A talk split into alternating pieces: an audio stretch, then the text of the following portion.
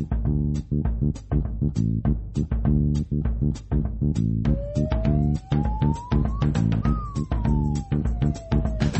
ねねねつもじねねねねつもじね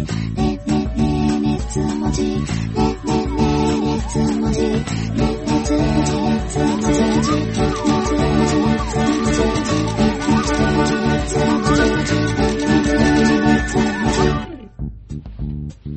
この番組は、アイアイパソコンさんのスポンサードでお送りします。どうもごきげんよう。熱量と文字数編集長のサンキュー達夫です。というわけで、えー、新前件、あまあ、いわゆるですね、アニメ新番組全部見てみた件のおタイミングなんですけれども、えーちょっと足富先生と国作やキャップ、そして私、スケジュールなかなかありませんで、あの、ちょっと変則ではありますが、えっと、来週に配信にするとして、えーまず先にですね、あのまあ、以前もありましたが、えーサイド B、のてみた B の方の3人から、あの、今日は、今月、今回は配信したいと思いますんで、あのまだまだね、ちょっとあのー新前件参考にしたいという方、まあ、あの、いらっしゃるかと思いますけれども、まあ、人気があるのはもうこっちのコーナーなんでね、えーサイド B 聞いていただければいいかなと思います。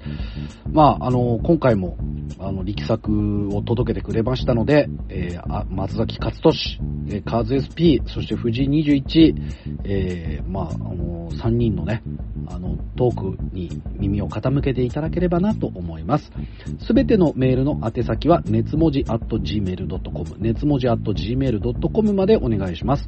サイド B のメンバーへのメールもお待ちしております。よろしくお願いします。それでは、松崎くん、お願いします。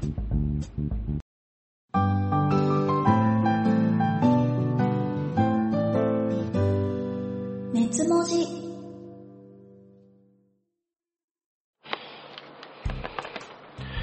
えー、朝記者からいただきました。はい。えー、離れ小島のサイド B へのメールは、3ヶ月に一度の定期便でしか運ばれないので、なかなかお三人さんの元には届きませんが、感想を書きます。えー、夏アニメのサイド B 収録では、幼女のいない野外収録、しかも酒を飲みながらということで、例年以上にやばい話がボロボロ出てきて、とても満喫できました。まるで夏の暑さが見せる幻のような、そう、まるで初めてのお留守番のようでした。えー、また野外で3人プレイしてくださいね。ということでですね、えー、メールいただきました。えー、どう？も、えーはいはい、松崎勝利です。藤井21です。カーゼスピのカーズです。はい。というわけで、あの、こちらですね、あの、前回収録時にももうすでに届いてたんですけど、ちょっと僕が、はい。あのー取り逃してまして、はいそれをちょっと夏の感想メールをちょっと半年越しにちょっとはい。読ませていただいたんですけども。やっぱハジルスは狙ってつけてますよね。これそうですね。わからない方はネットで検索していただくと、はいどういう作品が出てくるあの、初めてのお留守番、あの、全部ひらがなで、はいそうですね。え当然、全部ひらがなですね。さっきの幼女云々がちゃんとこう前振りになっての、はハジルスになってるもうそこにゴールしたいがための要素だったんじゃないか。そうですね。あの、留守番なんて、あの、漢字で書ける年齢ではないキャラクターが出てくるやつなのでね。うんはい。はいというわけで、えーっとですね、今回ね、えーっと、はいサイド B なんですけれども、はいあ、あの、今年もよろしくお願いしまあ、こ今年もよろしくお願いします。明けましておめでとうございます明けましておめでとうございます。よろしくお願いしす。ます。もう2月ですけれども、今年もね、はい。よろしくお願いいたしま節す。分終わってるんですけどね。もうね、もう鬼もどっか行って、どっか言ってるんですけど、服もこの中入ってるはずなんですけれども、でもね、服どころかちょっとね、メールがはい。はいはいはい。結構届きまして、ありがとうございます。えー例えばですので、はいえー例えば、えーと、こちら、えー森記者からいただきました。えー今回サイド B の皆さんの詳細が知れてよかった、楽しかったですと。あ前回ですね。はい、うんサイド B は楽しみなコーナーなのでなくさないでください。また住所お願いします。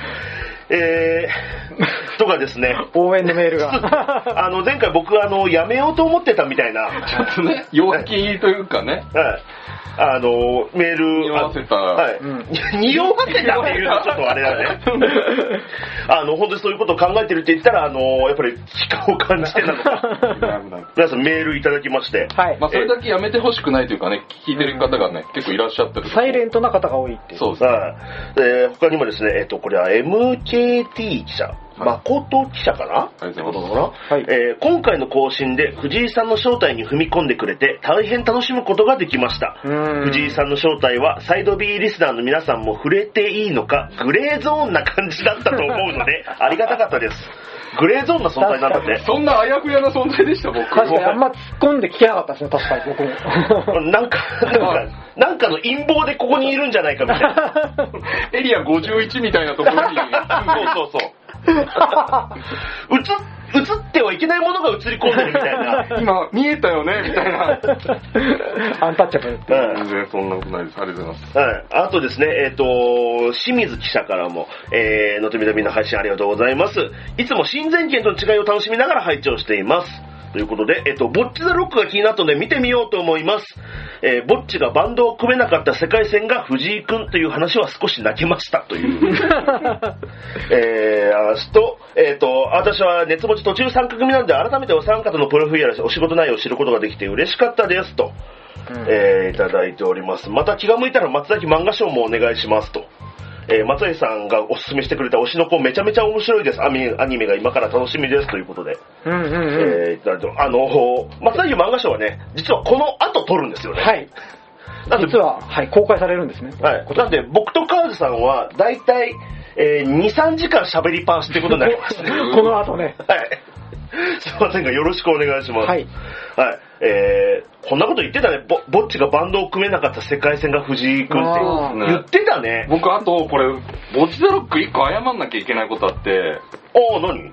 これ、ボッチちゃん、僕多分、ストラトキャスターって使ってる機体言ってるんですけど、うんレスポールなんですよね、これ多分。ああ、なるほどあ。ります。そう、これ間違って多分言ってて、おー。なるほどあれ、だから逆、あ、多分逆で言ってるんですよ、僕。うんうん。なんで僕もう本当に今後一切バンドとか組みたいとか言わないですね。根本間違えるようなんで、もう僕は。自分へのペナルティが厳しい。もう言わないです。僕はバンドやったのやりたかったとか、ギターやったとか一生言わないです。いやいやいやいや、それは許していきましょう、自分を。結構熱文字言い間違いざらにありますから、はい情報間違いとか。たまにマジで怒ってくる人いるんですけども、しょうがないって言うとあれなんですけど、あの、言い間違いはあるよ、ごめん。申し訳ない。熱入って言う語ってるとねそうで、すね。そうそうそう。もちろんね、できる限りの訂正はしていくつもりなんで、はいはい。その、キャラクターとかタイトルの間違いとか普通にめちゃめちゃありますもんね。そうなんですよね。あの、だ、あの、さすがに、レールガンを漢字のまま読むみたいなことはないと思うんですけど、さすがに、もう、ないと思うんですけど、やっぱりね、そこのミスっていうのは、ど、どっかしらにあると思うので、そうですね。はい。こそう今期のアニメで言うと、真昼と真宙って両方ヒロインいて、ああれがね、怖いんです、今日。この後のさ、言い間違いするんじゃないかってドキドキする。今のうち言っときますから。ーうん。あの、ひらがなで書くと、あの、最後のニュルが、そうそう書いてするかしないかだけだからね。ロとルの下の部分だけっていうのがね、そういうのありますからね、はい気をつけていきたいと思います。はい。あの、皆さんもね、そう、あの、ツイートミスとかしてる人に、あの、優しく。優しくしてください。はい。えー、あとですね、えーと、こちら、福次郎記者からいただきました。サイド B の皆様、こんにちは。福次郎ですと。えー、名称の表記だけ未だ決定していないサイド B の某新コーナーについてうんという、はいはい。これ、あの、覚えてる方いるかわかわかんないですけど、あの、うちらも保存委員会作ろうみたいな話になって前回。はい。はい、そんな気がします。あの、その中で、えー、作画がいい女保存委員会みたいな、はい。はいはいはい。あの、あの、あきびちゃんの話からね、うんなりましたね。あの、マリミテ保存委員会からの、うんありますね。はいあきびちゃんのセーラー服保存委員会。でも、あきびちゃんはまだ原、稿アニメ放送して、まだ1年とかだし、うん原作もね、うんうんということなので、ざっくり作画がいい女について喋ろうみたいな、うんうんと言ったら、早速メールいただきまして、おー、嬉しいですね。早い。このフグ次郎記者からレス。ポンスが早いですね。はい。えー自分が美少女キャラ、作画、すごい、で連想するのは、2021年放送の Sonny Boy です。あえ最近だな。ー、江口寿史のイラストの女の子が動いているはいはいとはい。大変驚かされました。えーまた、動きという点で言うと、2015年放送の、えーアイドルマスターシンデレラガールズの、えー第2クールのオープニングで、えー神崎蘭子、新田美波、アナスタシアの3人が並んで踊っているシーンは、理由をうまく言語化できないのですが、大好きですと。ほいうふうにいただきました。福次郎記者、ありがとう。早速メールありがとうございます。と確かにいうことでね。江口先生のビビッドな絵柄をね、そこまでグリグリ動かしてるのは確かにすごかったですね。いやー、なんか、すごいアニメでしたね、サニーボーイってね。はいはいはい。内容も含めてね、いろいろとすごかったですね。だからなんか、理屈でなんか考えようとすると、もう全部なんか破綻してしまうような、そうですね。そういうことじゃねえんだなっていう、こっちが見方をいろいろ考えて、はいはい。あのー見るっていうのも、なんか、なんか、古いオタクが見れるアニメみたいな感じがすごい しました。こっちから探しに行くというか。はいはい。あの、下手に親切じゃない部分が、逆にそういうオタク心、昔のオタク心をくすぐる感じしますよね。サニーボーイはキャラクターもそうだし、背景とかもね、そうですね。もう画面の絵全体の絵力がすごかったっていうイメージがうんうんすごく強いですし。これ今後もこういうのを募集して、あの、メールでいただけたら、こうやってメール発表してっそうですね。ていうことですかね、じゃあ。うん。作画がいい女保存委員会はい。に一応しますか？正式に。正式に来ますか？かっこ仮。はい。仮なんですか？まだ。あの、カッコ仮がずっと取れないパターンですね。あ、なるほど。そのままずっと続くっていう。はい。あの、昔ファミ通で連載してたファミ通のあれ、カッコ仮ああ、そうですね。漫画ありましたけれども。古い例え。さっきからいろいろと。すいません、僕もう40なんですよ、今年。マジですか？不惑ですね。うん若手芸人だったのに。藤井君いくつ？僕が35ですね。うん35なるほどはい。それでも、まあ、それでもいい年ですけどね。本当だよ。僕今年50なんですけど。やべえな、これ。未だにアニメ見てると思わなかったよ、俺。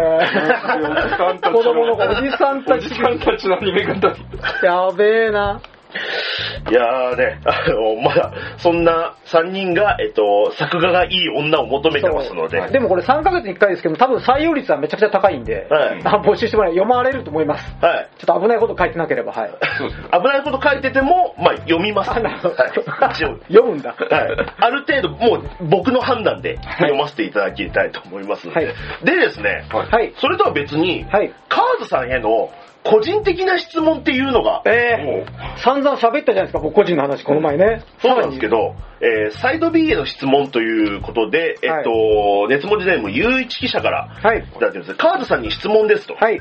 えー長年麺を作っていたと秋のよもやま話で、はいえーお聞きしましたが、はい。そんなカーズさんが好きなカップ麺やインスタント麺を教えてください。めめちゃくちゃ気になります。めマジ、気になるんだ。気になる。どうどうなんですか？製麺業やってた身からすると、その実際のはい。あのお店におろすものと、そのカップ麺とかってやっぱ全然違うでし、ょ？みんなもそうなんですけど、別ジャンルじゃないですか。まあそうなんですよね。同じ麺類でも、でそれこそね、もう料理研究家のね、うん 肩書きがすごい。そうです。なのでも気で、になりますね、その。だからそういうと結構迷うんですけども、子供の頃から好きなのは僕札幌一番がずっと好きで、あ。の家が製その自営業で親が製麺業やってた時から、はいはい。家のラーメンよりもなんかそのイインスタントと言いますか、うん。あの札幌一番の僕味噌が大好きで。あー、味噌か。はい。味噌ですね。全部好きで塩も全部好きなんですけど、うん。まあ味噌が一番卵を落として、食べるのが好きで。なるほど、なるほど。はい。であのコスパ的に言うとごっつ盛り僕ねスーパーであはいはい100円前後でめちゃくちゃ量が多くて、はいあのコスパ的にはね全然ありです、コスパですよね。うんいや美味しいですよあれ味が美味しくうて、ん。180円ぐらいするラインよりも、うんこう、なんか7、80円安いんだけども、う同じぐらいの美味しさはあるので、僕的にはそれをし、なるほどね。ごっつ盛りをしおすすめしたいです。あー、なるほど。えーあとは100均に行ったら豚麺は、はい、ぜひ。あー、豚麺うまいっす豚麺。ね、確かに。はいちょっと小腹空いた時には豚麺でってちょうどいい、サイズ感といい。あるけど食べてないな久々に食うとうまいっすよ、うまい。豚麺。豚麺ね、子供の頃よく食べたけど そうななんだ。あと、あれ、あのー、あの、ベビースターラーメンを僕、お湯戻してとか、ああー、やってたりとか、あの、昔なんか、お椀に入れて、あ、ちっちゃいチキンラーメンのちっちゃいみたいなやつ。あったあったあれ、日清から出てたのか多分なファミリーパックみたいないっぱい入ってるそうそう、やつで5個ぐらい入っててマグカップに入れてお湯入れあてったあっ、た。みたいなのがあって、それとか、まあ僕ら世代はあと、ケンちゃんラーメン。なるほどね、はいはいはい。ケンちゃんラーメン新発売。うんうんいつまで経っても新発売の。志村けんさんのね、はいは変なおじさんがパッケージに書いてある。懐かしいあったなるほどね。まあ、懐かしいですけどね、そっか。やっぱりその、じそうですよね。だって、ラーメン食べたいって時と、カップ麺食べたいって時違いますもんね。別なんですよね、これね。不思議なことに。片方で我慢しようとしても、もう片方がやっぱ気になるみたいな。全然満たされないですよね。ですよね不思議。寿司と回転寿司みたいなことですかね。僕割と同じ箱入っちゃうの。あんまこだわりなくて、寿司に関して僕あんまりこう、あの、解解像度が低くて、実は、あ僕、いいあの、1万円ぐらいするお寿司屋さん行った時にはいと、あの、ま、回ってる回転寿司、んあんまり違いがですね。まあうまいですけどね回転寿司ももちろん。うまいし、やっぱ1万円なりの、その、なんか情報を食べてる感じなんですよ、僕にとっては。そのお店の雰囲気とかも含めてってことですよね。バックボーンだったりとかもねしかも酒飲んじゃったらなおさら味わかんなくなっちゃって。まあそうですよね。そうですね。僕も寿司はそこまでじゃないかだかな。らまあ、ジャンルにはよるんでしょうけどね。うん。ちょっと麺に関してはそんな感じですかね。なるほど。あともう一ついただきました。カーズさんはいえーロココ記者からいただきました。カーズさん、サイド B の皆様ごきげんようと。ごきげんよう。えーはい。えー、アケビちゃんのセーラー服を視聴するきっかけだったカーズさんが気になり、これまで以上にツイッターも注視しています。怖っマジですか？マジ怖い怖いですね。やばいこと言いようなもんなら。えー、アキビちゃん放送時の頃ですが、はいアマゾン、アマゾンセールの紹介で、志村貴子先生の放浪息子を、この作品は一生布教していくとツイートされていたので、はい。即全巻買いました。そして即読みました。ありがとうございます。えー女の子は男の子の格好はできるのに、男の子が女の子の格好をした時には、キーな目で見られるという描写に、うわー、本当だとなって胸が痛かったです。セーラー服、制服、女子男子というのをまた改めて考える作品でした。はい。制服を着るのを楽しむことと、制服を着ている子を見たいことと、制服を着せる制度とはどういうことなのかについて常に考えています。うんうん。全部主語が違うので一度に議論するのは困難なお題です。え制服を着るのを楽しんでいるあけびちゃんを見たい視聴者には、大人による制服の規制の有無は気にならないかもしれません。あけびちゃん本人も気にしてない点と思われます。うんでも、着たい制服、セーラー服を自らの意思で着たら、キーな目で見られる放浪息子の主人公の視点に立つと、なぜ制服を強制されるのか、うんうんうん。男の子がセーフセーラー服を着るのがなぜダメなのかとなり、それは何に起因されるものなのかを考えてしまいます。うんうん。えー何が言いたいかと言いますと、制服にまつわる搾取の視点云々よりも、あけびちゃんのセーラー服と放浪息子をおすすめして、おすすめとして提示されたカーズさんに興味津々ということです。えーカーズさんの放浪息子語りをお聞きしたい。あ、過去回でお話しされていたらごめんなさい。今期のサイド B も楽しみにしていますということで。ねいや、ラブレター、熱いラブレターありがとうございます。え、熱烈な。そうなんですよ。はいあの、そう、放浪息子、今、もうその感想も素晴らしい、うんシーンをついたあの感想なんですけども、はいこれって漫画連載された時の時代と今の時代ってジェンダーがかなり変わっていてですね、うん多分今読んだら僕も感想変わる気がします。今の感想を聞いてて思ったんですけど、うんなるほど。例えば今、今の高校かだあの中学か忘れたんですけども、男性でも女性用のこうスカートを用意している制服の学校があるんですね。なるほど、なるほど。好きなものを着ていいと。逆もあるんですよ。あの、はいはいはい女子が着る、えー男性用ズボン要はの制服もある。学ラン、女子が学ラン着てもいいし、男子がセーラー服着てもいいみたいなことまあ、ですブレザータイプなんですけど、そういうの時代がその追いついてきた今段階だと、逆にこの作品は当時、そういうことが一切考えられなくて、うんどっちかというと女装する変なっていう目で見られた時代にこの漫画をやっていたってことで、やっぱりうんすごくビビッと革新的なはい驚きがあったんですけども、えー、連載2002年12月号から、コミックビームうーん2013年8月号までという、そんな昔21年前。なるほどねっ。てことですよね。まあ、アニメが2011年。ああ、だいぶ時間経ってからアニメ化なんですね。そうですでね。も、放浪息子の話すると、結構、あの、尺を取る上に、今、今日割とパツパツでしたみ 申し訳ないですけど、あの、僕、まあ昔ブログとかでちょこちょこ書いてるんですけど、まあなんかまとまった機会があったらまた、あ俺の息子会とかやりたいとは思ってまあす。、なるほど。あの、一応過去のブログとか遡れば、あったかな、でもね、僕ね、何度かサイトを移転して、はいそのために過去ログを失ってるんで、もう 引っかからない可能性もあるんですけど、まあまあ、いずれ、あの、そういう意味で今読み返して、今の価値観から読んでみた作品とのなんかこう、比較も僕語りたいと思ってるなるほど。だからそういう、あのー漫画話みたいなのを、やりたいですね。その過去読んでた、好きだった漫画を今、改めて読んでみたみ現たいな実。社会がその漫画に追いついた時に果たして漫画の内容をどうそう感じるかそうそうっていう。そう。そうそうそうそう。また違った視点が気づけると思うんで、それはやってみたいですね。だから、僕なんてやっぱり今考えると、カードキャプターさくらの、あの人間関係って、当時、凄まじすぎた斬新というか、うんうんうんうんん。ですよね。あれ、でもみんな受け入れた気がするんだよな。そうそうそうそう。当時ね。そうなんですよね。で、なんかあんまこう気持ち悪いとかそういうことを誰も言わなかった気がするんですけど、それってすごいですよね。それがトランプ先生の。じゃあ、今、小鹿のあの世界観も受け入れられるってことですかね子供の時間。はい。あなるほどってことかななーそれも認めろよと。認める認めないみたいな。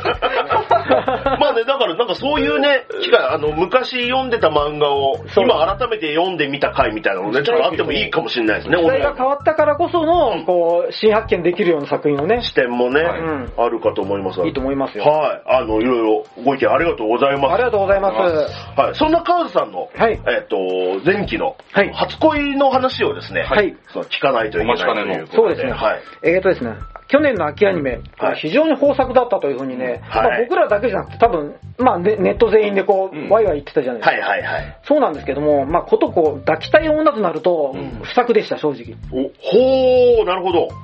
えーと、まあ、理由言ってきます。抱きたい女。そっかそっか。俺が抱きたい、あーまあ、あの、付き合いたい。はい恋愛そしてエッチしたい。はい。女となると、不作でしたね。もう初恋どころじゃなく恋愛って言ったのにな、今 ちょっと、ちょっと前で。なぜか一回戻したとまた言うみたいな。あの、例えばですね、Do It Yourself、すごく最終回まで楽しく見れたんですよ。はいはい。だけど女の子可愛いなと思うこの気持ちはね、やっぱ娘なんですよね。娘を見てる気分になるんですよ。ほうほうほ庇護欲というか。そうですね。あの、もっと象徴的なこと言うと、うん転生したら剣でしたのフラン。まあめちゃくちゃ可愛い。まあまあ、そうか、そうか。可愛いう。うん。でも、やっぱお父さんみたいなあの剣の目線で言うそういうと、ことか。まあアニメがそういう作りという、まあうん作品がね、あって、まあ若い頃の俺だったら、わかんない、重化した、まあ、獣になってたかもしれませんが はい、今の俺は、まあまあ、あの、可愛い女の子だと、うんちゃんと育っておくれよっていう気持ちで見てるんですね。なるほど。だから、そういう意味で、例えば、あの、今期の俺の嫁、はい付き合いたい女となると、はいあのですね、まあ、宇崎ちゃんは遊びたいの宇崎月さんになっちゃうんですよ。お母さん。お母さんがねまた2期になってもフェロモンプンプンで、えドスケベなんですよ、あの人。うんー、絶対ドスケベですよね。完全に、あの、42でしたっけ？そのぐらいですよ、確かね。40か42ぐらいじゃないですか。ぐらいぐらいです。全然見えないですもんね。確か一つ前、やばいっすね。に。いやー、あん、で、あんなこと頭の中でずーっと考えてるんですよ。妄想癖がすごくてね。うん。そのね、あの、先輩が、あの、私のことをずっと狙ってるんじゃないかしらっていうふうに、ヒルドラ脳でそうそう、常にドギマギしてしまう。そんなことを、心の声でも出したら、同人誌増えちゃうよっていうね。わかるわ。なんかね、その辺の、なんかムッツリスケベなあたりが、なんかすごく、うんエロい。結すごく抱きはい。はい。かなりなんか、全然脱いでないんですけども、ん脱いでなくてもわかる。あの女はエロいっていう。水着会はね、ありましたありましたね。そういうのありましたね、みんなでね。ね。家族で行ってるやつ。はい。だから、だからあれですかね、川さん的には、だから、その、ロリへの、あの、気持ちがちょっと変わりつつあるけど、やっぱりその、お姉ちゃんとか、お母さんへの感情は今までとあんまりちょっと変わってない感じなんですか、それもね、周期なんです、僕。あのねはい、僕の好きな女、抱きたい女はなんか周期でやってきて、はい。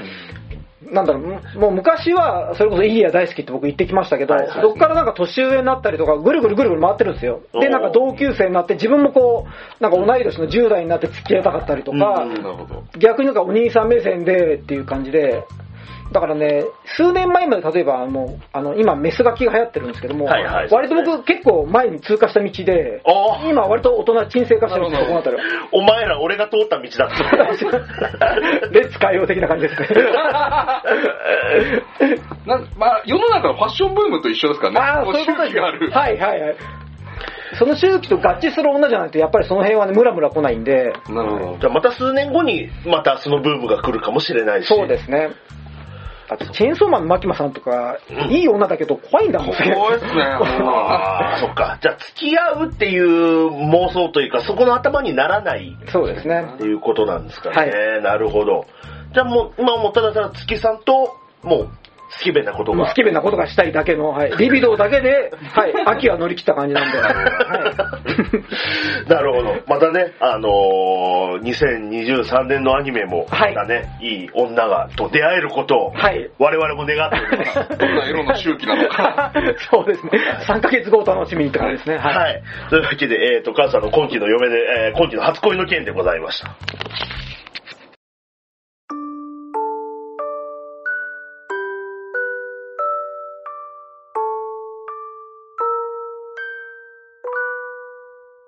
質量と文字数。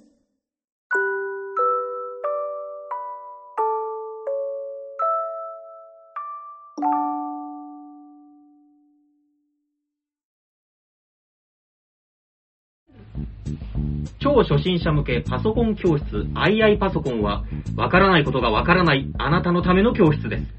教室でのパソコン、スマホの操作から、出張指導でのプリンター接続やインターネット、メール設定など幅広く受けたまわります。熱文字を聞きましたとおっしゃっていただくと、教室授業料、出張指導料ともに500円引き。東京23区内出張費無料です。今年で創業25周年を迎える II パソコンをぜひご利用くださいませ。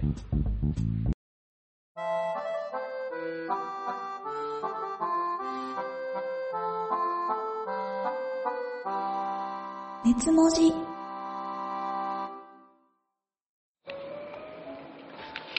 えー2023年1月のアニメ新番組全部見てみた件サイド B、のてみた B! イェーイお願いします。お願いします。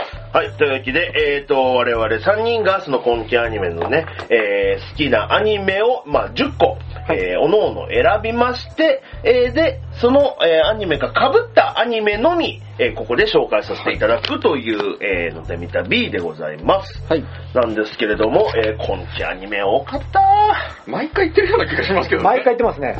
でも今期多かったな 冬っていつも少ないはずなんですそうそうそうそうそうで。すね。春とかは多い。春秋が多多いいけどねはずなのに、あれ？冬？多っと思っちゃって。うんまあでもそんな中から、はいえーその10個選びまして、えー今回語るアニメがですね、えっ、と、10本はい。あります。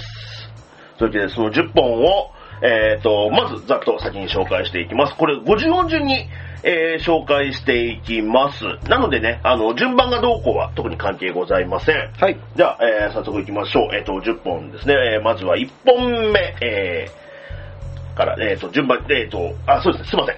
え1本目から、えっ、と、続けて10本紹介します。はい。えー、あやかしトライアングル。はい。お隣の天使様にいつの間にかダメ人間にされていた件。うん。お兄ちゃんはおしまい。久保さんはモブを許さない。ツンデレ悪役令嬢リーゼロッテと実況の遠藤くんと解説の小林さん。はい。天聖王女と天才令嬢の魔法革命。ともちゃんは女の子。とんでもスキルで異世界放浪飯。便利屋斎藤さん異世界に行く。もう一本。うん。この10本です。うーん、なるほど。タイトルが長いですね。長いですね。はい最後もう一本が、あれ？これで終わり？っ てもう一丁的な。ここんな短くていいのかなってちょっと思っちゃいましたけども。小説原作なのがい一目で丸分かりますというわけで、えーじゃあ最初から、えー紹介していきましょう。はいあやかしトライアングル。おー、来ましたね。はい。はい。えー、まあ、矢吹先生の、はい。はい。えー、期待の新作。うんはい。えー、まあ、漫画ね、ジャンプで、えー当時まだ週刊少年ジャンプうんだって、あの、まあ、ジャンププラスに島流しにされたんですよ。お いおいおいおいおい。島流しっていうか、いや、あのーハレンチが止められないと。なるほど。先生がね、もう、そう筆が止まらないと。ということで、まあ、ジャンププラスに、はい。あのー移動になったんですけれども そんな、理由で、はい。確かそういうことをね、まあ、おっしゃられてたんですけど、えー、そうですね、えー、まあ、あのー一応ね、一応ストーリーとかはいはあるんです、一応。いや、はりますよ。ありますよありますよ。一応あるんですけど、はいなんかもう、そういうことじゃないな。何 かじゃあどういうことしてるんですか？あの、だから、えー、矢吹先生が、えーの新ヒロインは、えー、女体かなっていうことですね。なるほど。ただただ言いたいのは。はいはいはい。まあね、あの、トラブルの時にもいましたけれども、うんうんあのー女の子になっちゃうみたいなね、キャラクターいましたけど、えーそういうことで、もう、女体化した、まあ、忍びですよね。うん。えー忍びで、えーと、幼馴染の女の子を守ろうと思って、そのあやかしを倒そうと思ったら、そのあやかしが、もう、あのー苦し紛れに出した技が、あの、性転換するっていうですね、えー男の子だったのに女の子になってしまうと。はい。で、お腹になんか陰紋みたいな。陰謀ありますね。見たいというか、陰謀ですよ。がついて。で、えー、まあその、女の子として、まあ今後、まあ暮らしていってみたいはいはないお話です。んで、そうですね、あの、やっぱり僕はね、このアニメ見てて、はい。あのー、やっぱり僕の、割と子供の頃の、えー、女ランマ好きだったなっていう気持ちが、その原体験が呼び起こされる。うんあのー今までその、女体化する、いや、まあ多分この後も出てくる、あいけのありますあります。なあるな。TS というかね、TS があるな。あるんですけれども、だまあブームなんですかね。ねえ。ね。えーなんですけど、なんかね、そこの、えーどうしようどうしようじゃなくて、女になっても男の、なんか、やってた時のなんかまんまというか、仕草ね、はい。はいだからそのあぐらかいてそのパンツ見えそうになるとかうんそのシャツもなんか、うんあの胸元まで開けて、ボタン開けちゃってねはいで、言葉遣いもちょっと、あの、はいお前らみたいな感じで男っぽい男っぽい感じとか、あれがやっぱりそのたまらんですね。そこが性癖あるんですね。あります。そで、そんな子がスタイルめちゃめちゃいいっていうのがたまらんく好きなんですよね。ボーイッシュなスタイル抜群の女の子がまず好きなので。なるほどうんうん。それも出てくるな、この後。そうですね、なんか、いろんなベン図がこう重なってるんですよね。今回ね。偏りがすごいですね、これね。はい気が。でもね、その設定に、あの、恥じ、あの、恥じることなくというか、はい。この作画が素晴らしくて、そうですね。うん。やっぱりこういうアニメって、やっぱり見た目がやっぱりすごくないと、成立しないと、どうしてもなってしまうんですけど、それをあの説得させるための、説得説得させるだけのものはあると僕は思ってます。はい。僕、これはトラブルの時よりもなんかね、あのー。すごく、えっ、と、いいなっていうふうに思ってますね。だから見ております。うまいこと動画に落とし込んでるとか、矢吹先生の絵を。うん、そうそう、あの、妖怪、妖魔と、妖怪と戦うんで、戦闘シーンとかも結構出てくるじゃん。はいはい。その辺の動きとかもうまいことね、やっぱり表現しててうん、うん綺麗だなと思いますね、これは。うん。動いててもちゃんと作画がしっかりしてるのはやっぱすごいですね、これね。はい。で、え綺麗にまとまった。ー、はい。はい、えー、そんな、あの、作画が綺麗なアニメですね。はい、えー、あやかしトライアングルでございました。えー、続きまして、おお隣の天使様にいつの間にかダメ人間にされていた件。これはね、あの、でも最近割と、はい。あるのかな、その、マンションの隣の部屋同士というか。うんこれってでも、昔の少女漫画テイストというか、ですよね。あああるあるはいはいはい。の設定でも昔はなんか、なんか幼馴染と家が隣同士みたいな、古場とかそうです。ね、あの、あったんですけど、あの、やっぱり近年の住住宅事情なのか、都心の住宅事情が鑑みられてると。都心で一軒家はさすがにおかしいんじゃないかってなってるのかわかんないなんるですけほど。生々しい事情があるんですよ、そこに。で、えーマンション、ただ、ただ二人とも、えー親がいないっていう、これはねもう奇跡の、もう、じゃなきゃ、じゃなきゃダメなんでね。これすごいマンションだ、これは。高校生のうちから早いですよね、いろいろと。高校生から一人暮らしできる、しかもそれを隣同士にするマンションの管理人さん素晴らしいですね。すごいですね。すごいです。しかも505室ってことはそこそこ大きめのマンションですからね。あ なるほど。5階はありますからね。そうそう構想ですよね。はい。で、まあ、その、その隣に住んでる、その、クラス、えっ、と、学園のなんかマドンナみたいな、うんで、天使様と呼ばれている、んその、もう、えー文武両道で、はい。えー男性、男子からももちろん女子からも人気のある、お嬢様前とした、えー天使様と比べて、主人公の男の子は、あのーなんていうの、クールというか、うん。やれやれ系というか、うん。なんか、そういうことには我関せずみたいな、うん。とこの子が、実は、隣の部屋同士で、実は。実は隣の部屋同士で、で、えー男の子の子の方がズボラで、はい。あんたなん、あの、あなたなんてダメ人間、私がお世話してあげますっていう風で、うんえーお世話をされるという、はい。えーそうですね。あの、僕、このポイントは、はい。そのヒロインが、うん。結構、うん、罵倒してくるというか、うんうん。あの、まあ、あの、あなたなんな、なんでこんなこともできないんですか？みたいなうんことを言ってくるんですけど、まあ、常に敬語なんですよね。そうですね。ああ、確かに。デスマスなんですよね。そうなんです。なんかそこが崩れない。なんか、だから裏があるっていうほどでもない、うんこのバランスがすごくいいなっていうふうに思うん一ですよ、ね。定の距離感を保ったまま進行していくっていう感じですかね、うんなんか、表はニコニコしてるけど、裏で実はすごく性格悪くて、うんなんなのよあんたみたいなことを言ってるキャラクターって、なんか、二次元にいるじゃないですか。まあはい二面性があるキャラクターというかね。でもこれは三次元にいそうじゃないですか。何何を言ってるだんだん何？本当にいるかもしれない。本当にいるな、この人。だからなんか、なんかあのーなんだろう、記号じゃないというか、はいそういう感じ。なんかそこが僕好きで、えリアリティがあるというか。うん、なんか妙に、そう、設定自体はなんかそんなことあるみたいな設定なんですけど、妙にリアリティがある感じがう、ん。なんか、その、じゃあ恋仲になるのかみたいなこと思うんですけど、いや、でもなんかそういう感じでもないのかみたいな、そこの関係性もちょっとリアルだなっていうのを見てて、だから、うんなんかすごく居心地がいいですね、これ見てて。なんか日常を本当に見てる感じがします。ー、ニヤニヤします、僕は。うんなんかね、リアクションが可愛いんですよ、まひるちゃんの。うん。あの、なんか言われた時にポッと顔を絡めたりとか、はい逆に言い返して男の子の方が、なんか、なんか目をそらしたりとかする、お互いが照れたりするところの機微がなんかめちゃくちゃうまいですよね、これね。はい。そう、なんかね、だからそこ、だからなんか二人の関係性を、はいだから恋人にならなくてもなんかずっと見てられるというか、うん。まあ最近ね、よくありますけど、その、友達以上恋人未満みたいな、もう両片思いみたいな作品多いですけど、その中のでも一つにも入るかなっていう感じですね。み見てて居心地がいいとまあいうか。物理的な距離がまあ近いしな。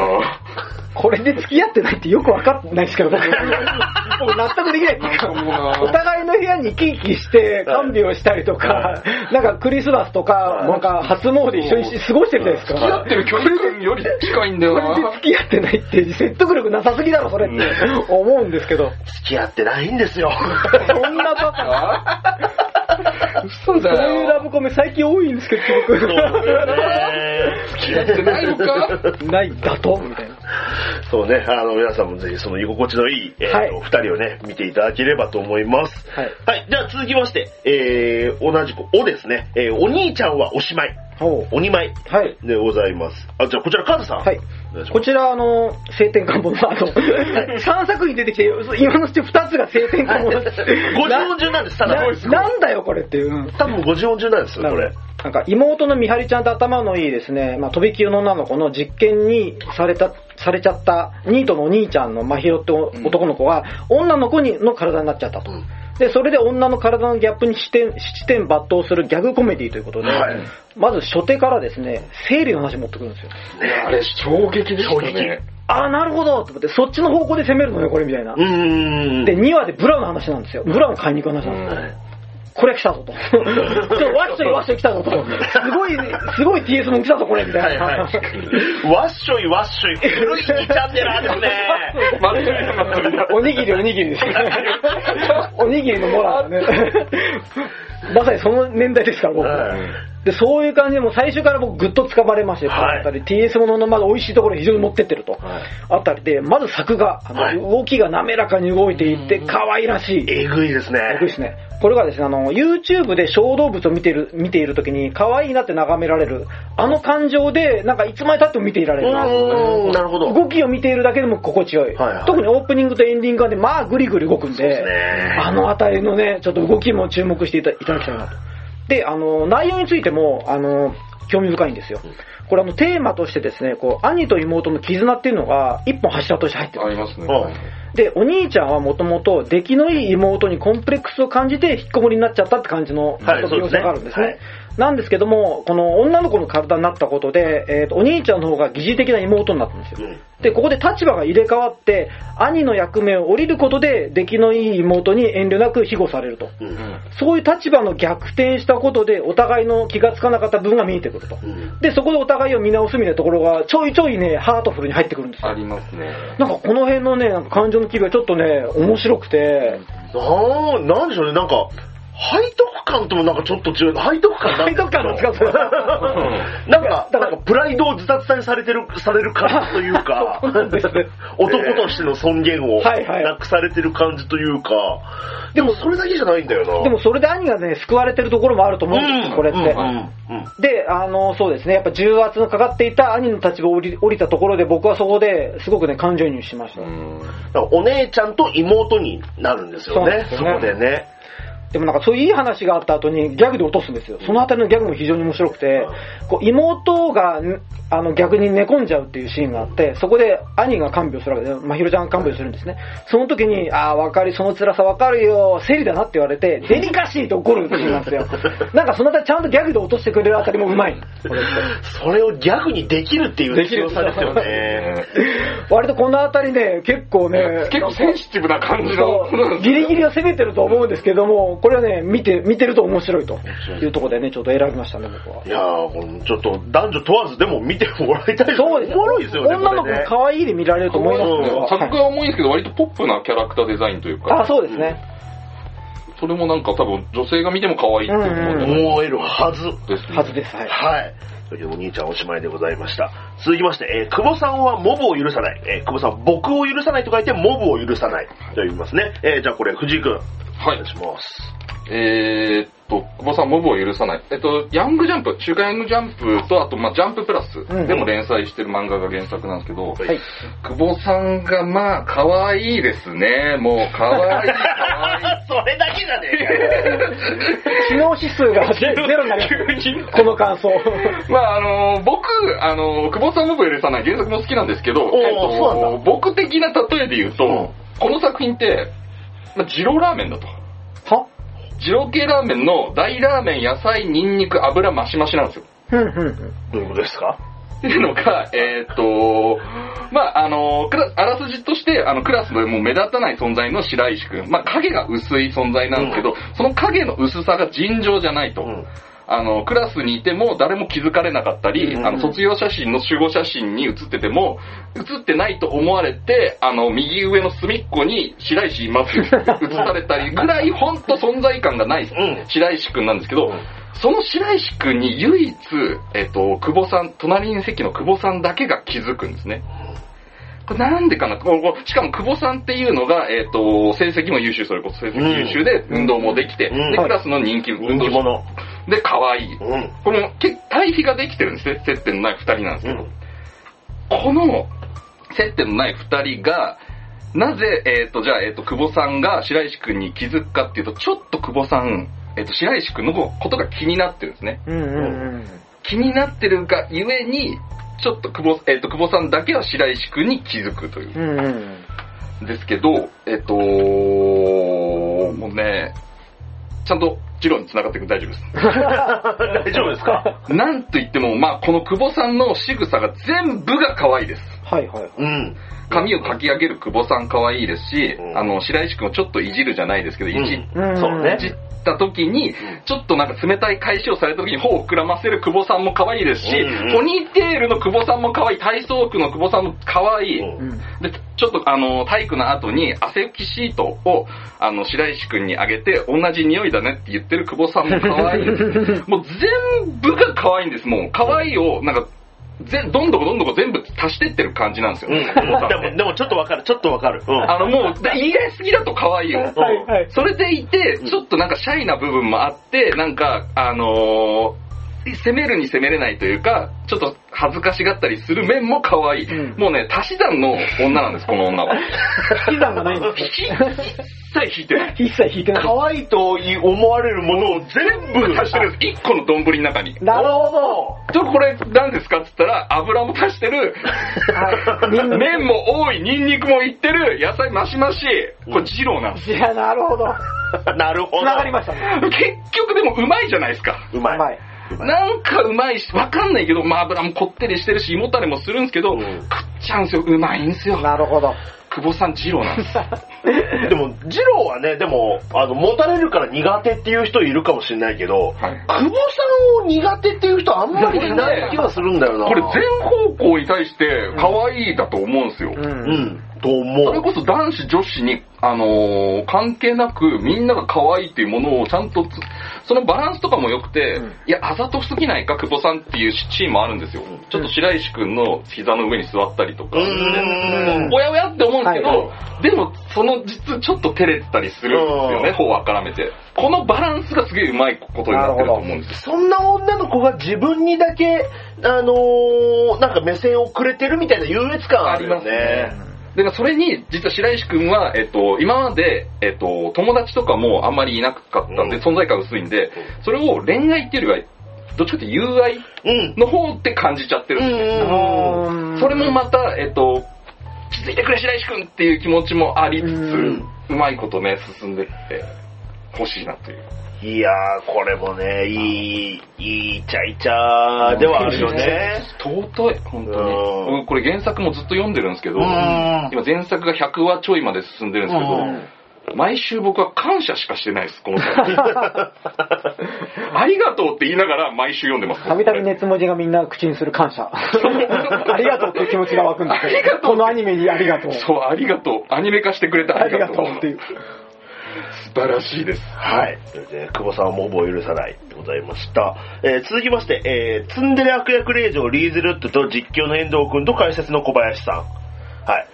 これはまあ、そうですね。あの、ちょっと僕がね、ちょっと、あの、はい原作の漫漫画、えっと、もともとラノベか。もともと小説で漫画になって、僕コミックスを買ってたので、はい買ってるので、あの、ちょっと楽しみにしてたんですけれども、うんやっぱこの構造が面白いなと、やっぱり思いまして、まあ、いわゆるまあ、乙女芸の、まあ、悪役令嬢ものはい。のような感じ。でも悪役令嬢ものって転生ものなんですよね。結構普通は。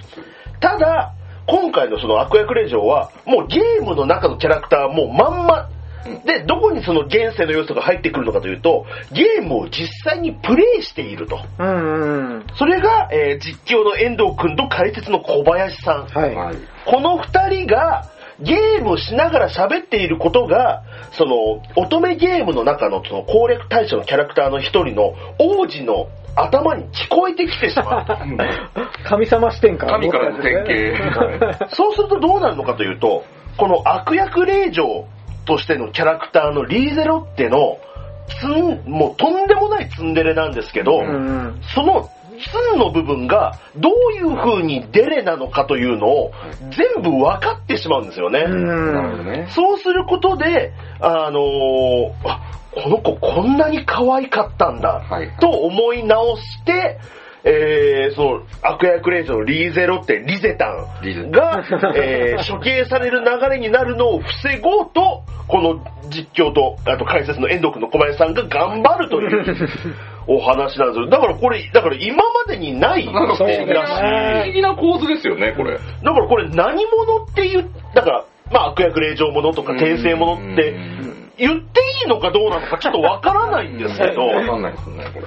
なんかなんか今までにない構造だし、で、その悪役令嬢のリゼタンの、あのー縦ロール。はい。金髪タテロール。僕は金髪タテロールの髪型が大好きでね。えー、ごそれ存じ上げております。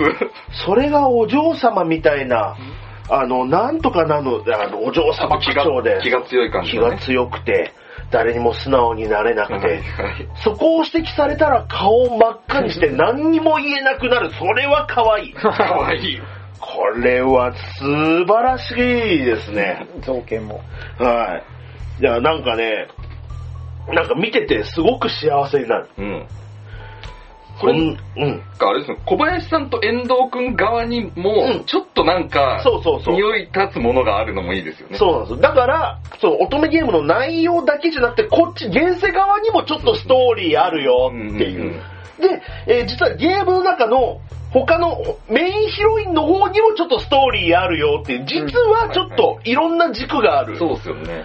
あの、話なので、僕その辺はね、結構異世界おじさんに通じるものがあって要は映像で見てる異世界側と現世の方であって、恋愛模様が両方でつ、あえーなるほど、なるほど。現代の方では老いの方だし、はい。異世界側ではあのエルフさんたちのおじさんの恋愛模様があるですはいその辺のこうメタ構造というか、二重構造っぷりは結構異世界おじさんに近いものがあるなるほど。ど。なるほど。伊勢川おじさん、あの早く、あのアニメを、の最終回を。最終回、みんな待ってる、はい大丈夫です。待ってるんで大丈夫です。でもはい待ってるんで。まあそうですね。はい、お待ちしております。待ってるんで。いつまでもお待ちしております。はい。はい。というわけで、えー、ツンデレ悪役令嬢の、えー、話でございました。はい続きまして、えー、天聖王女と天才令嬢の魔法革命。はい。ということで、こちら完全に転生ものなんですけれども、じゃあこちらカーズさん。また令状もが来ましたけど、はい はい。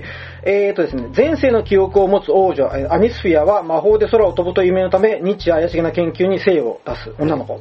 ある夜、えー霊場のユフィリアという女の子が王子から婚約破棄を突きつけられることになり、アニスはユフィリを助手として引き取って一緒に過ごすうちに友情が芽生えますというお話ですね。はい。僕このあたり結構その前にですね、ハンターハンターを例に出した通り、これも光と闇の関係で、まあ光のアニスが闇のユフィリアを、うんあの、心を救うっていうあの構造になってるんですね。ゴンとキルアの感じ。関係ですねはいはいはい。そのあたりの心地よさもまずありつつですね、このアニスがね、もう可愛くて、さっきと同じ感想になってますけど、黒沢と同じ感想になってますけど、はいアニスが可愛くて、はいなんかこう、あっちこっちでいろいろ破壊したりするやんちゃなところ、うんうんうん。で、憎めない愛嬌、うんで、天真爛漫な性格、うんで、周囲が癒されていく、ん僕も癒される。うん。多分視聴者みんな癒される。うん。にっこり。うん 満面の笑みで、ああ、かわいい。ああ、素晴らしいですね。あれね、結構声優さんの演技はね、またね、うん絶妙な声、声質なんですよ。はいはいダニスの声が。すごく、うん、なんか元気をくれる声なんですよね、彼女が。で、えー、っとですね、今、今この段階で最新話だと思うんですけど、5話のドラゴン戦がですね、一つの山場になるんですけども、その作画がめちゃくちゃすごかった。なんか映画版みたいな。あのーまあ、熱烈なバトルファンタジーで、えーまあ、勝つんですけども、そのあたりの、えー二人、えーユフィリアが、なんか、アニスの隣に歩歩き歩きたいというか、立ちたいというために協力し合って、あの、撃退するんですけども、そのあたりがすごい胸熱な作画。それがすごいんですけども、ここを見てま思ったんですよ、僕ね。これあの、スレイヤーズのリワインナースじゃないかって。リンバースじゃないか。あリナ・インバース。そう、リナ・インバース。要はお、あの、要は超強い女の子が、えーまあ魔法で、魔法って言いますか、戦闘で俺強えしていくと。うん。で、えー本人の性格も明る、明るい。うんあのあたりが割とリナに近しいと思っていて、うんこのあたり結構同じね、富士見ファンタジア文庫なんですよ。ほうほうほうほう。繋がってるんですよ、おー、なるほど。昔のそのスレイヤーズの魂をなんか組んでいる感じが僕、僕は勝手にね、なるほど、なるほど。リナの再臨かなと思いながら勝手にアニスを見てるんですけど結構繋がるなとこ。れなんか無邪気さっていうと、あの、リコリコの千里っぽさもちょっとあってありますね。このタイプのヒロインは可愛いみんな。ねわかります。なんか、悪いところが一切ない。うん。純粋さがすごくいいですね。なんか、なんか構成、ストーリーの構成もすごいうまいなと思って、あ転生ものってなんか結構パターン化しがちじゃないですか。はいはいはい。それでも第1話でそういうところす、まあ、ほ匂わせるだけで明言しないところとか、そうですね。なんかそのストーリーの組み方が構成がすごい上手いなと思って、ちょっと惹かれましたね、そこで。なんかこれ、転生っていうタイトルついてますけども、うんむしろこれハイファンタジー、うん骨太なハイファンタジーに近い作りだと思うんですね。うんなんかそのあたりもこうしっかり見られる感じしますね。だからそこの、その転生してるのかなっていうところがセリフであの、これでウィンウィンだね、みたいなこと言って、ウィンウィン、あ、こっちの話？みたいな。あそねそれだけで、なんか分からせる感じとか、ねセリフ申しとか、すげえうまいなと思いました。完璧じゃないですか、俺。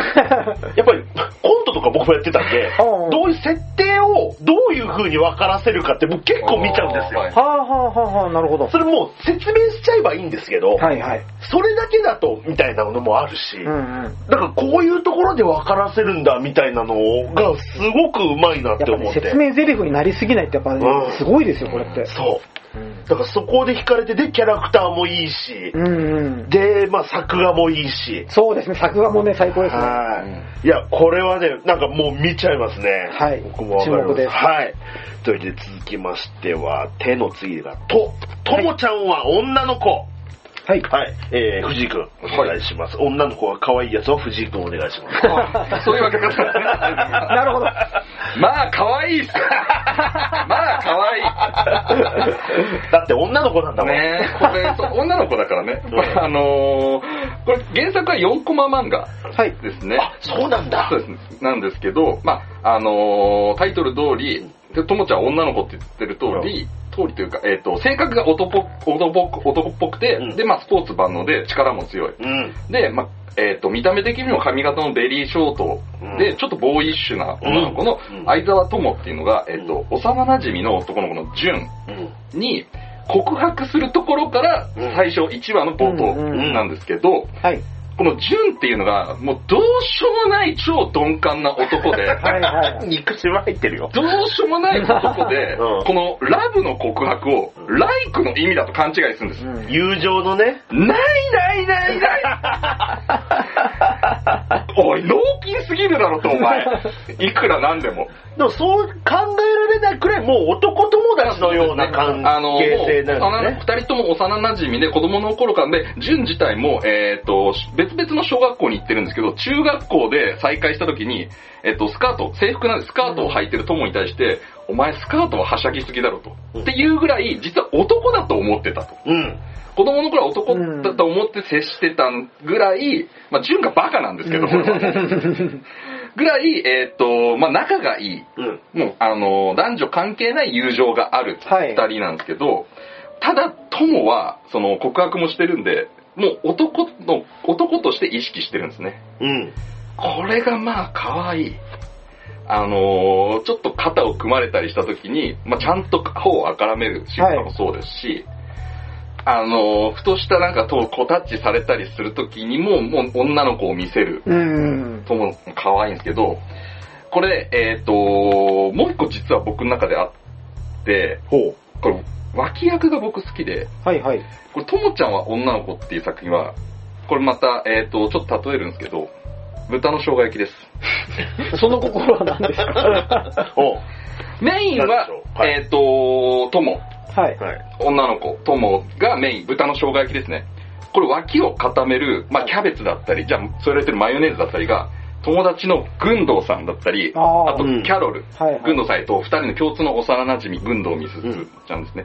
これもまあね、ちょっとあの性格が暗くて、ちょっと腹黒い一面もあるんですけど、ちょっとなんか恋愛相談役みたいになったりする、この軍道さんもまあいいですし、キャロルってイギリス人の女の子もいるんですけど、ちょっとふわふわってしてて天然系なんですけど、このキャラもまあ可愛い。うんこの脇を固めるキャベツとマヨネーズこそがうまいんじゃないんですか豚の生姜焼きって。そうね。ひたひた汁がそのひひたひたになったキャベツにマヨを絡めて食べるのこそうまいんじゃないんですか？それもあるね。生姜焼きって。なるほど。わかるわかる。メインもうまいし。メインも美味しいし、もうどっちでも、どっちでも白飯進んでるんです、結局。だからね、結構その、みすずとキャロルが結構濃いキャラしてるじゃないですか。濃いですね。だからこそ割とノーマルカップリングというか、あの、ともちゃんと淳一郎って割とまあ普通でも、まあの、脳筋であるってことはあるんですけども、それ以外はまあ普通のタイプなまあまあのでまあそれの前に引き立つと思うんですよ。二人のノーマルっぷりが。この、もうノーマルではないですけど、ノーマルに見えるというかね。うん。またね、この、キャロルが、とんでもない暴力父してるんですよ。ああキャロルの父がね、あの、暴れちゃって暴れちゃって、ー。はいー。はい。うんそれもまたいい。いいですね。暴力父っていうね。あれは暴力父よね。なかなか近年見なかった初めて聞いた。暴力父。暴力父あの、カチューシャしてるゆるふわタイプの天然で暴力父はなかなか近年ではなかった。それもね、ままた注目していきたいところですね。ともちゃんも大きいですよね。でかいんですよ。つい見ちゃいますね。これ、っていうか、そう言わせた。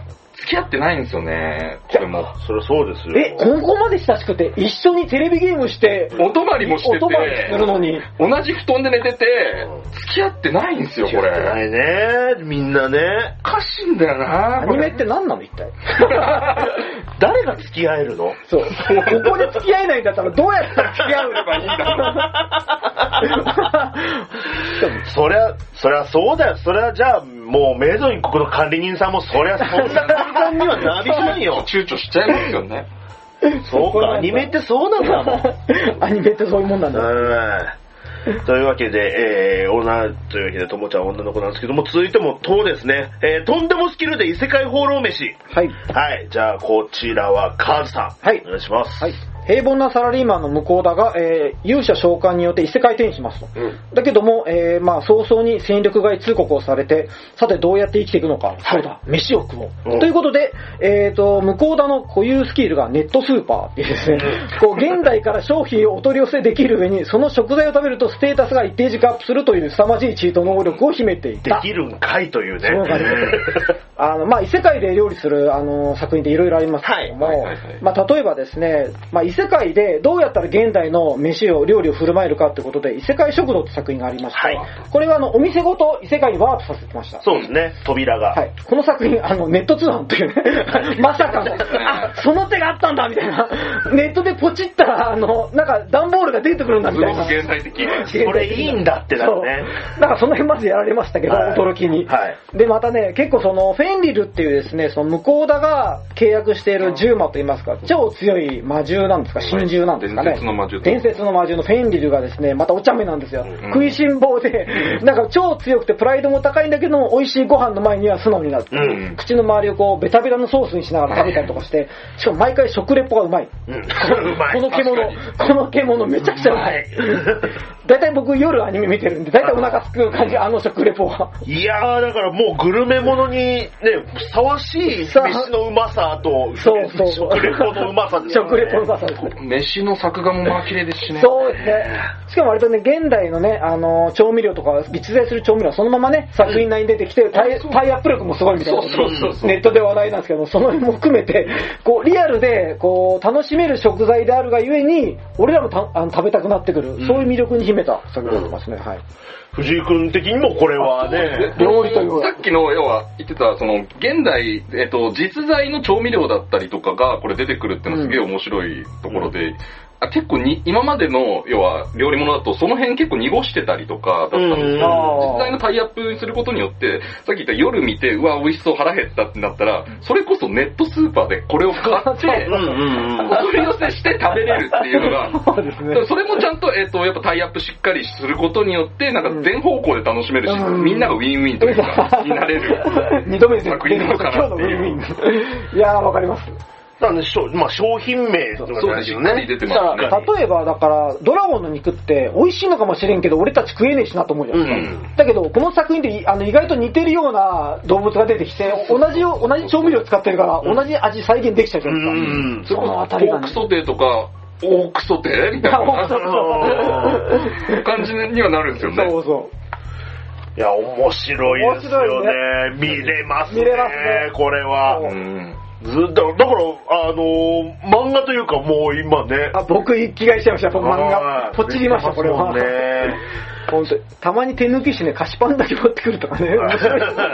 料理するだけじゃないですね。うん楽しいっていうか結構料理ってうんめんどくさいんです、正直。めんどくさいところで、で、その、向こうの自体がめちゃくちゃ料理が上手ってわけではないっていうのを、ちゃんと、その、エバラだったらエバラのタレをかけるだけ、なるほど和えるだけでこんなに美味しくなりますよっていうのもちゃんと表現してるんですよね。一般の人ができるっていう感じそうですね。そう。いや、これはね、ちょっと見てもらいたいですね。はいこう僕も原作も知らなかったんです。うんちょっと衝衝撃というか。これは今回、はい。はい。すごかったです、ね。注目作ですねはい。というわけで続きまして、便利屋斎藤さん異世界に行く。はい、また異世界ものですけど、またちょっと変わったはい。感じのアニメでございます。じゃあこちら、藤井くんお願いします。はい。えー、可愛い女が出てきますね、これも。そうなんだけどね。まあね。まあ原作が、えっ、と、コミックウォーカはい。はい。ーで、まあツイッターとかだとニコニコ星画はい。はいと。かにも展開してる作品なんですけど、まあ、これ、えっ、と、2コマとか3コマぐらいの短い、要は単話完結形式のうんうん漫画なんですけども、まあ、2ページ、3ページってことだね。はい、そう。2ページ、3ページ、そうですとか、の、えっ、と、2コマだと即即落ち2コマになってしまう。即落ちだ 奥様が次のページでになる。まあ、あのまあ、えっ、と、異世界転生ものなんですけど、えっ、と、異世界に転生した、えっ、と、斎藤さんっていうのが、要は便利屋って言われる、えっ、と、要は鍵開けだったり、はい靴の修理とか、えっ、と、カバンの修理とかできる、いわゆる本当に何でも屋。さんが異世界に行って、チート能力も何もなく、その便利屋、何でも屋としての能力だけで生きていくっていう、ちょっと変わったというか、今までの転生ものになかった形式なのかなと思いますね。で、この斎藤さんがパーティーを組んでるのが、えっと、重戦士のラエルザ。はい。まあ、常に重装備の鎧を身につけた鎧でも顔も全く見えない。士。これが可愛いです。これは可愛いです。はい。あと、魔術魔術師のモーロックっていう、あの、ヨボヨボのおじいちゃんなんですけど、まあ、高齢ゆえに物忘れが激しくて、もう、栄唱する呪文すら忘れるっていう。っていうのと、えっと、月光妖精、妖精のラファンパンっていう、この4人のパーティーがメインとなって展開していくんですけど、まあ、このラエルザと、がちょっとやっぱり斎藤さんを意識してるっていう、うんちょっとあの、ラブストーリー風味を、うん。あの、入ってるんで。ところどころにね、ちょっと意識してるうん方を絡めたりとか、ちょっとそ、鎧を脱ぐのをためらったりとか言って、うんそれも、その感じも可愛かったりするんですけどね。そうだからライブが。兜を外すのを嫌がる理由が、その傷がついてしまってるから、それを見せたくないというね。はい。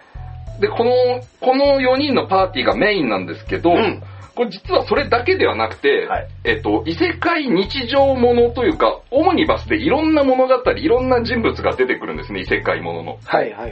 っていうのは、えっ、と、このメインの他にも、まあ、エルフの、えっ、と、格闘家？エルフの戦士。う。うんん。魔術を使わないで戦う、え、格闘家のエルフと、えっ、と、神官の、えっ、と、ユリカップルというか、うん。傷を手当てするふりをして傷口を舐めることに性癖、興奮を覚える神官のこのユリカップル が出てきたりとか、あと、なぜか魔術を使うドワーフうん。が出てきたりとか、あと、なんかものすごい強いであろう国王はいと首だけの魔王が出てきたりとか、なんかいろんな異世界ものの要素が出てくるんですけど、なんかちょっとずつずれてるというか、定番ではない感じ。うん。一癖ありますよね。一癖あるものがなんかいっぱい出てきてるんですよね。だから原作の漫画で言うと、そこの話は一応番外編みたいな感じでね、確かに。あの、掲載されてたりとメインがその斎藤さんをメインパーティーそうパーティーにのした異世界ものなんですけど、なんでこれまあ、あれですね、あの、バイキングです。バイキング。バイキングだああーなるほどバイキング形式でいろんなもの、まあ、唐揚げもあれば、エビチリもあればはい、まあちょっと揚げ出し豆腐とかもいっとこうかみたいな。あで、ピラフもあったりとあ。かう。ん。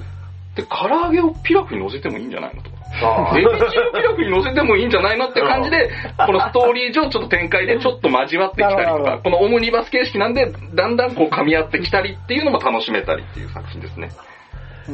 やっぱり料理で例えるのはデフォルトなんですよ。たまたまね今回の。たまたまですなんたまたまだか、よねそう、み、見てて感想を書いてる時に、あ、これ、バイキングだった。なるほど。またこの、オムニバス形式で言うと、まあ、食で言うとタンポポっていう映画が昔あったんだと思うんですけど、ありましたねあれも僕大好きなんですけど、それに似たような、で、最終的にこの全部が噛み合っていく感じとかも、うんまあいい、いいなと思って。そう。最終的にね、ちょっとあの、これがどういう風にまとまるのかみたいなところもね。どこに落とし込むのはいかも気になりますね。僕ね、これに関しては、はいやっぱね、こう、世の中って適材適適所が大事だなと思ってて、なんかこう、この、あの、サイトって、現代では、ブラック企業って言いますか、まあ、ブラックのところで働はい。くされ方で、疲弊してたんですよ。もう上司からも言われるし、お客さんからも、うん。で、クビになっちゃうぐらいの、なんかクズみたいなこと言われるんですけども、でも、異世界に来た時に、えーその技術を必要とする人たちがいて、鍵開けのスキルだとか、うん。その辺で、あの、モホロックが呪文を忘れるところを教えてくれたりとかして、ちゃんと役に立ってるんですよね。うん。だからそのあたりでやっぱ人間で適材適所が大事なんだなってことすごく学べます、これ。うん。だから感動します戦闘スキルは何もないんだけど、ん。なくてはならない存在であるっていうね。そこを高く評価してくれるあたりもなんかキュンキュンきます。そう、なんかちょっと泣いちゃうんだよな、俺これ見てると。これ本当に泣けますねはい。だけど皆さんもぜひ、えー、言ってください。便利屋斎藤さんでございます。さあ、そしてラストですね。はいえー、もう一本。はい。ことで、じゃあこちらはカズさん、お願いいたします。はい。えっ、と、まあ、中学で柔道をやめることを誓った園田美智という女の子はですね、高校進学を機に中学時代の対戦相手と再会、それをきっかけにもう一度柔道部に入り、全国大会優勝を目指すというですね、王道の、えー青春スポーツストーリーになってます。はい。これはですね、まあ、あの、女子の大会系もので、あの、まあ、朝日奈具ってい漫画がありまして、はい。まあ、実写映画にもなりましたけど、なぎなたの漫画ですね。なぎなたの、はいあの、ああいう作品が好きな人だったらハマれる、はい女の子同士の部活の、まあ、汗と友情と勝利と、うん。そういうドラマ性、うんそのあたりがあの重視してる人にはもうバッチハマると思います。で、作画に関してはですね、まあ、柔道っていうのは動きが激しくて、そのままアニメでやろうとすると作画カロリーが非常にかかっちゃう。はい。そこでこの作品なんですよ。もう一本なんですけども、止めを結構上手に利用して、あの、作画を抑えるところは抑えて、動くところでは動かしてると。うんそのあたりの、あの、さじ加減が絶妙にうまくて、うん。これがね、監督なのか絵コンテの仕事なのかちょっとわからないんですけど。どこでそうなってるのかがね。誰、そう、誰の、その力学といいますか、実力でこうなってるのかわからないですけど、うんなんかそのあたりのね、こう、作画の、なんか、そう、止めと動かしてるところの、やっぱその、なんだ、バランスといいますかね、その辺がね、非常にアニメとしてうまいとうん。思いました。だからキャラクターもね、なんかね、ちょうどいいんですよ。なんこれかね。ね、そう。正な、直、なんでしょうね。え、誰派？誰派？誰、誰僕、南雲。あー、なるほど。南雲。南雲絶対？あの、剣道部ね、そう。南雲の僕、あの扱いされてる南雲が好きなんですよ。あ、あ仲間に入りきれてない入りきれてないのに、でもなんかずっといいるっていう。うんあの、一人だけ剣道部の女の子に同級生がいて、まあ、園田美智とはまあ親友なんだけども、親友というかまあ、ライバルなんですけども、って感じです。で、つかず離れずの距離なんですよね。そうなんですよねうん。わかりますわこ。れなんか武道やってる女の子ってなんかいいですね。その、うんまあ僕は、だからその朝日奈具も好きでしたし、まあその柔道の、柔道漫画のうん大先輩の柔らもまあ見てましたし、はいはい。いやー、ね。キャラデザ本当に絶妙じゃないですか。うん、そうそうそう。なんだろう、ね、正直、え、これリアリティなのかなって、可愛すぎない？悪くいい。あそうそうそうそうそう可愛すぎないんですよね。派手な可愛さじゃないっていうか、そうそうそうちょうどいいんだよな、だから。うんそれもね、なんか、そうだよな。じゅ女子柔道部ってそれぐらいであるべきだよな。そこに留めといてくれ。だって1話の、あの、園田美智がツイあのネットに上げられてた、ああの動画がね、あの、アヘ顔じゃなくて、なんか、なんだ、アヘ顔じゃないです。あの、落とされ、柔道で落とされた時の生き顔になってるっていう、変顔がねバズられるっていうね、感じなんですよね。でもね、僕、トワちゃん大好きであ、4話で、トワちゃんとその中学時代に誤解させちゃったまま、ちょっと仲が悪くなった先輩との、が、あの、敵同士として向かい合って試合するシーンがあるんですけども、あそこが胸熱で、お互いのモノローグのセリフに被せて、こう、対になってるんですよ、全てが。あーなんか詩のようになっていて、あのあたり鳥肌で、見事でした、これは。結構ね、あの、あとですね、なんか飯を食うシーンが結構あって、あの、買い食いとかファミレスでたむろってるシーンとか結構あって、そう。で、あの、部活後のこう、夕日であるとか買い食いだとか、そのあたりの青春感がめちゃくちゃ出てて、なんか高校の頃の部活の青春というのこれそうなんですよ。柔道ものなんですけど、そんなに柔道の割合は多くはないんですよね、正直。そうなんですよ。正直分量としては少ないくらいの柔道ものっていうには。友達と過ごす、やっぱ日常の方が大きい、多いじゃないですか。うんそのあたりのなんか青春感がめちゃくちゃ出てるうんのもいいです。はい。もう一本でございました。はい以上10本でございますね。はいえー、ちょっとおさらいしておきましょう。はいえー、あやかしトライアングル。お隣の天使様にいつの間にかダメ人間にされていた剣。お兄ちゃんはおしまい。久保さんはモブを許さない。ツンデレ悪役令嬢リーゼロッテと実況の遠藤くんと解説の小林さん。天聖王女と天才令嬢の魔法革命。ともちゃんは女の子。とんでもスキルで異世界放浪飯。便利屋斎藤さん異世界に行く。もう一本。この10本でございましたが、どうでしたですかね。で、あれですね、一応、あの、その、あやかしトライアングルと久保さんモブを許さないは一応延期がもう決定してる、放送延期が。そうですね。そうでそうそう、えっと、来期からまた順次1話からっていう感じになってますうね。ん。増えましたね、去年からね。まあね。ね。しょうがないけど。うん。今期はニーヤとかもニーヤオートマタとかもそうなんそうですね。ちょはいっと伸びてるのが多いんで、うんしょうがないと言えばまあでも待ちます。待ちます。いい作品作ってくれるんだな、みたいな。待ちますもん。ないですもんね。また、あのー、霊場ものがね、そうね。とか、多いなまあだから異世界ものも増えましたし、霊場ものも増えて。単純に異世界転生ものじゃなくて、そこにやっぱプラスアルファというか、うん結構味付けをしてるものの作品がやっぱ多いですし、あと、あの、性別も転生変わってるというか、それもトレンドみたい。増えて TS がトレンドなのかな、この時。あと、イチャイチャしてるものもね。多いしいいな。僕ね、総括的にね、解像度高く見ると、斎藤さんととんでも飯と、はいちょっと今回出ま出ませんでしたけど、老後に備えて異世界で8万枚の金貨を食べますっていうのがあって、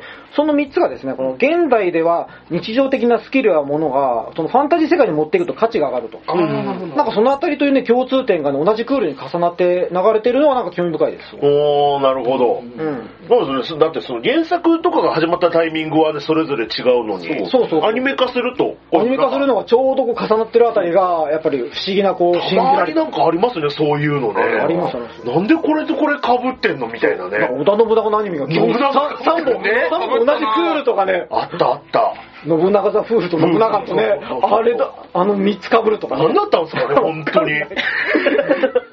もちろん俺たちとしてはずらせよってツッコミが入るんですけど、まあ、一気に見たい人がね、そういうのをね、ね。思うんですけど、ちょっといろいろ興味深いクールではございましたんで、はいというわけで、これが我々の、えっと、サイド B おすすめの10本おすすめの10本ですね。は。はいというわけで、また、えー、これを見ていただければと思います。はいというわけで、えーまた3ヶ月後に、い。